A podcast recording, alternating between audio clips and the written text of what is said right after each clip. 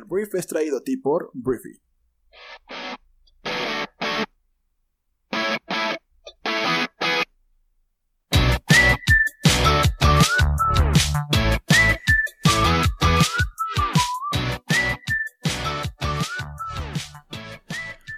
Muy buenos días, bienvenidos a esto que es el Brief, el podcast en el cual puedes conocer las noticias más importantes del mundo en cuestión de minutos, cada día menos minutos. Yo soy Arturo, tu anfitrión y uno de los fundadores de Briefy. Brief es una empresa que se dedica a resumir el conocimiento más relevante del mundo, haciéndolo accesible y aplicable universalmente. Entonces puedes entrar a briefy.com para conocer todas nuestras soluciones para ti y para tu negocio. Tenemos muchas cosas que ofrecer por ahí. Entonces, bueno, bienvenidos a este martes 23 de junio y vamos empezar hablando de noticias, esperando que estés comenzando o terminando este día de la mejor manera. Hablando de México, empecemos hablando de México porque el día de ayer el presidente de México, Andrés Manuel López Obrador, anunció un cambio en su gabinete porque, bueno, se anunció el cambio en la dirección del Banco del Bienestar y en la Subsecretaría de Desarrollo Democrático, Participación Social y Asuntos Religiosos que pertenece a la Secretaría de Gobernación. Entonces, la subsecretaria de Gobernación, Diana Álvarez, ocupará la dirección del Banco del Bienestar y Rabindranath Salazar, actual director de dicho banco, será el nuevo subsecretario secretario de Gobernación.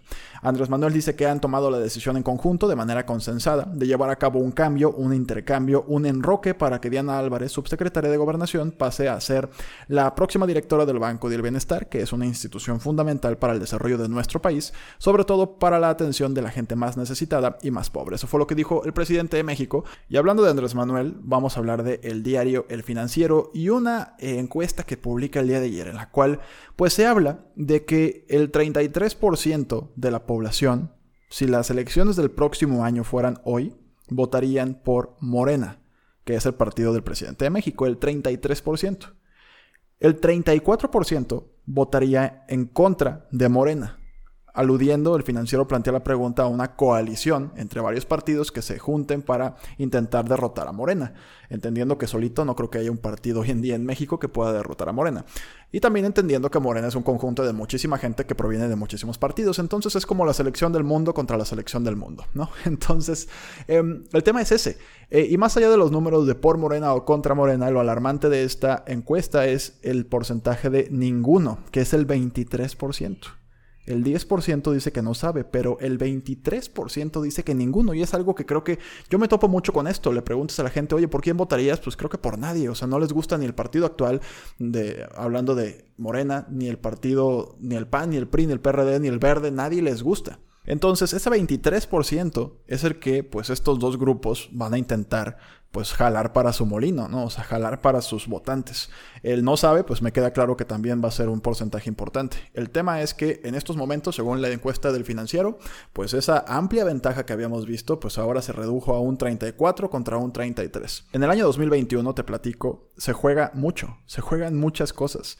Se está jugando el siguiente año 3.200 eh, cargos de elección popular entre diputaciones locales, federales, alcaldes y regidores, 15 gobernaturas y las 16 alcaldías de la Ciudad de México según el Instituto Nacional Electoral. Entonces el próximo año es importantísimo para eh, la vida política de nuestro país y así está la cosa por lo pronto entre Morena y todos los que están contra Morena.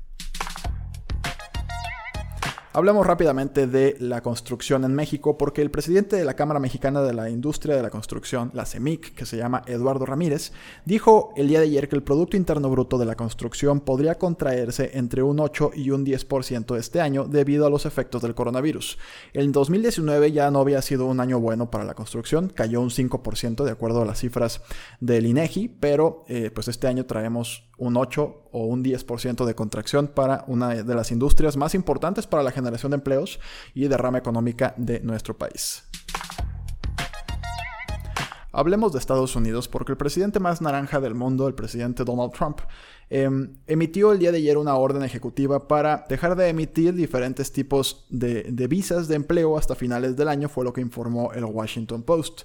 Esto afecta a cientos de miles de personas que buscan trabajar en Estados Unidos y de acuerdo con el Washington Post, la suspensión va para las visas que muchas empresas utilizan, especialmente en el sector de la tecnología, servicios de jardinería y la industria forestal. La orden no aplicará para los trabajadores agrícolas y algunos del sector salud e incluye un exencio especial o una exención especial para aproximadamente 20.000 niñeras que van a los Estados Unidos en los próximos meses.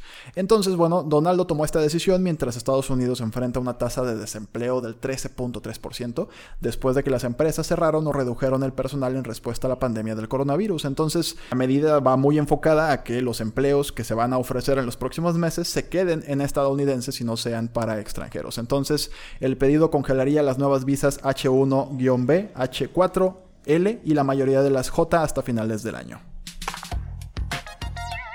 Y hablando de Donaldo, el día de ayer eh, Trump precisó que solamente se va a reunir con el presidente Nicolás Maduro para discutir el fin del chavismo y su salida del pues, el liderato de la presidencia de Venezuela. Eh, se estuvo hablando de una entrevista que se publica el domingo en el cual pues, Donaldo de alguna forma ponía en duda el liderazgo de Juan Guaidó, que es el líder de oposición venezolano, que para muchos países como Estados Unidos es el presidente legítimo de Venezuela. En esta entrevista publicada por Axios también se hablaba de que Donaldo podría reunirse con Nicolás Maduro y como que metiendo reversa, la Casa Blanca el día de ayer anuncia que pues no, que Donaldo solamente se reuniría con Nicolás Maduro para negociar cómo saldría del poder y pues me queda claro que es algo que Nicolás Maduro no quiere hacer en el corto plazo. Y hablando de Nicolás Maduro, estamos como hilando las historias, eh, algo que está pasando en Inglaterra es que hay mil millones de dólares en oro depositados en el Banco de Inglaterra. Y en estos momentos se está llevando a cabo una audiencia o una negociación o un juicio para determinar si deben repatriar este oro a Venezuela o no hacerlo.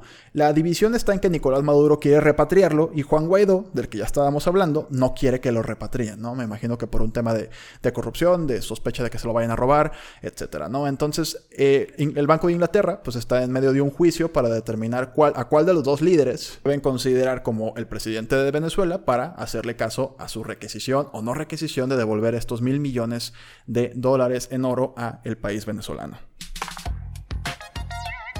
Ya hablemos de personas que están intentando poner su granito de arena para ayudar económicamente a las personas por el coronavirus, porque Shakira, Miley Cyrus, Coldplay y muchos más artistas van a ofrecer un mega concierto virtual televisado y transmitido a nivel mundial para recaudar fondos que ayudarán a la lucha contra el COVID. El evento que se va a realizar el próximo 27 de junio eh, habrá estos artistas que te acabo de decir, junto con Justin Bieber, Usher, Jennifer Hudson, va a estar J Balvin y bueno, esto es una iniciativa conjunta de Global Citizen y la Comisión Europea. La iniciativa llamada Global Goal Unite for Our Future, pues pretende recaudar más o menos 10 mil millones de euros, que fue lo que un evento parecido a este, que se llevó a cabo el 4 de mayo, fue lo que recaudó. Entonces esto es una continuación y esperemos que lo haga. La verdad es que se puso muy bueno el último, entonces podemos esperar lo mismo de este. Y bueno, el día de ayer arrancó la Conferencia Mundial de Desarrolladores de Apple, que es la WWDC por sus siglas en inglés, y bueno, marcó la historia por realizarse por primera vez en la historia de manera virtual. Y bueno, el evento es uno de los más esperados del año por los desarrolladores del mundo y seguidores de la compañía. Apple dio a conocer que realizará los cambios más radicales en la pantalla de inicio del iPhone desde el lanzamiento del producto en 2007, esto como parte de una actualización de software que se espera para este año. Entonces se presentaron las actualizaciones de su software para iPhone, que es el iOS 14, iPad también recibe una actualización de software con el iPad OS 14. El Apple Watch también tiene actualización y también hay un nuevo sistema operativo para la Mac, que es el Mac OS Big Sur. Entonces, de acuerdo con Tim Cook, el director de Apple, todas estas actualizaciones estarán disponibles para los usuarios a partir de este otoño. Entonces, el otro gran anuncio de la conferencia de en la parte de ayer, hoy continúa y va a continuar en la semana, eh, es que ya llegó el Apple Silicon, que es el primer procesador creado por la compañía y que pone fin a su histórica alianza con Intel. Entonces veremos qué más sigue lanzando Apple, pero por lo pronto en tema de interfaz de software prometen grandes cosas. Vamos a ver si no nos decepcionan. Hablemos de cine porque Michael Keaton, que es, ya fue famoso por interpretar a Batman anteriormente en 1992 con Batman Returns, que fueron películas eh, dirigidas por Tim Burton, estaría en conversaciones para volver a ser Batman, pero ahora en la película de Flash. Ezra Miller está también a bordo para interpretar a Barry Allen, también conocido como Flash en la película, que será dirigida por el cineasta Andy Muschietti. Si no recuerdas a Michael Keaton en este papel porque no habías nacido o algo así, eh, bueno, Michael Keaton interpretó a Berman y que Berman es una película ganadora de Oscar en 2014, entonces tal vez ya lo recuerdes. El tema es que hay más. Keaton al parecer eh, volvería no solamente para Flash, sino posiblemente para varios otros proyectos cinematográficos orientados a DC.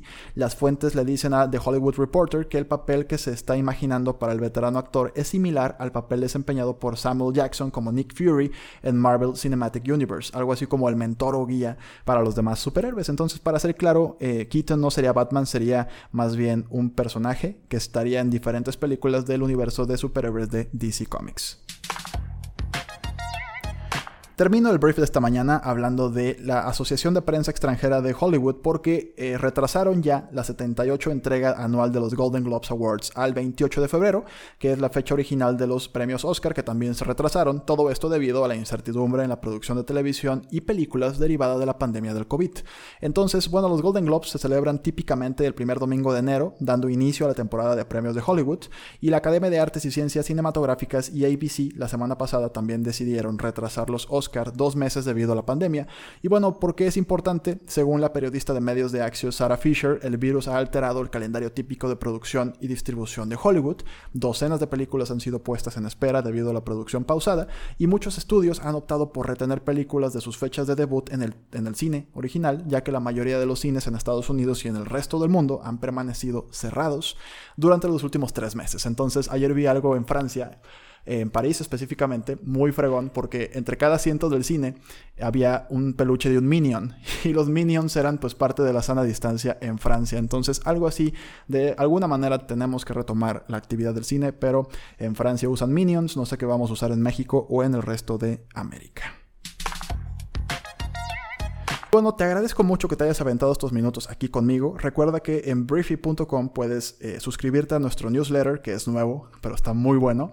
Y también puedes solicitar un periodo de prueba para Briefy en su versión Pro y que puedas navegar por todo nuestro contenido, resúmenes de libros, podcasts, lecturas. Está buenísima esa aplicación. Entonces, me queda más que pedirte que compartas y recomiendes este podcast con tus amigos y familiares. Y nos escuchamos el día de mañana en la siguiente edición de esto que es el Brief. Yo soy Arturo. Adiós.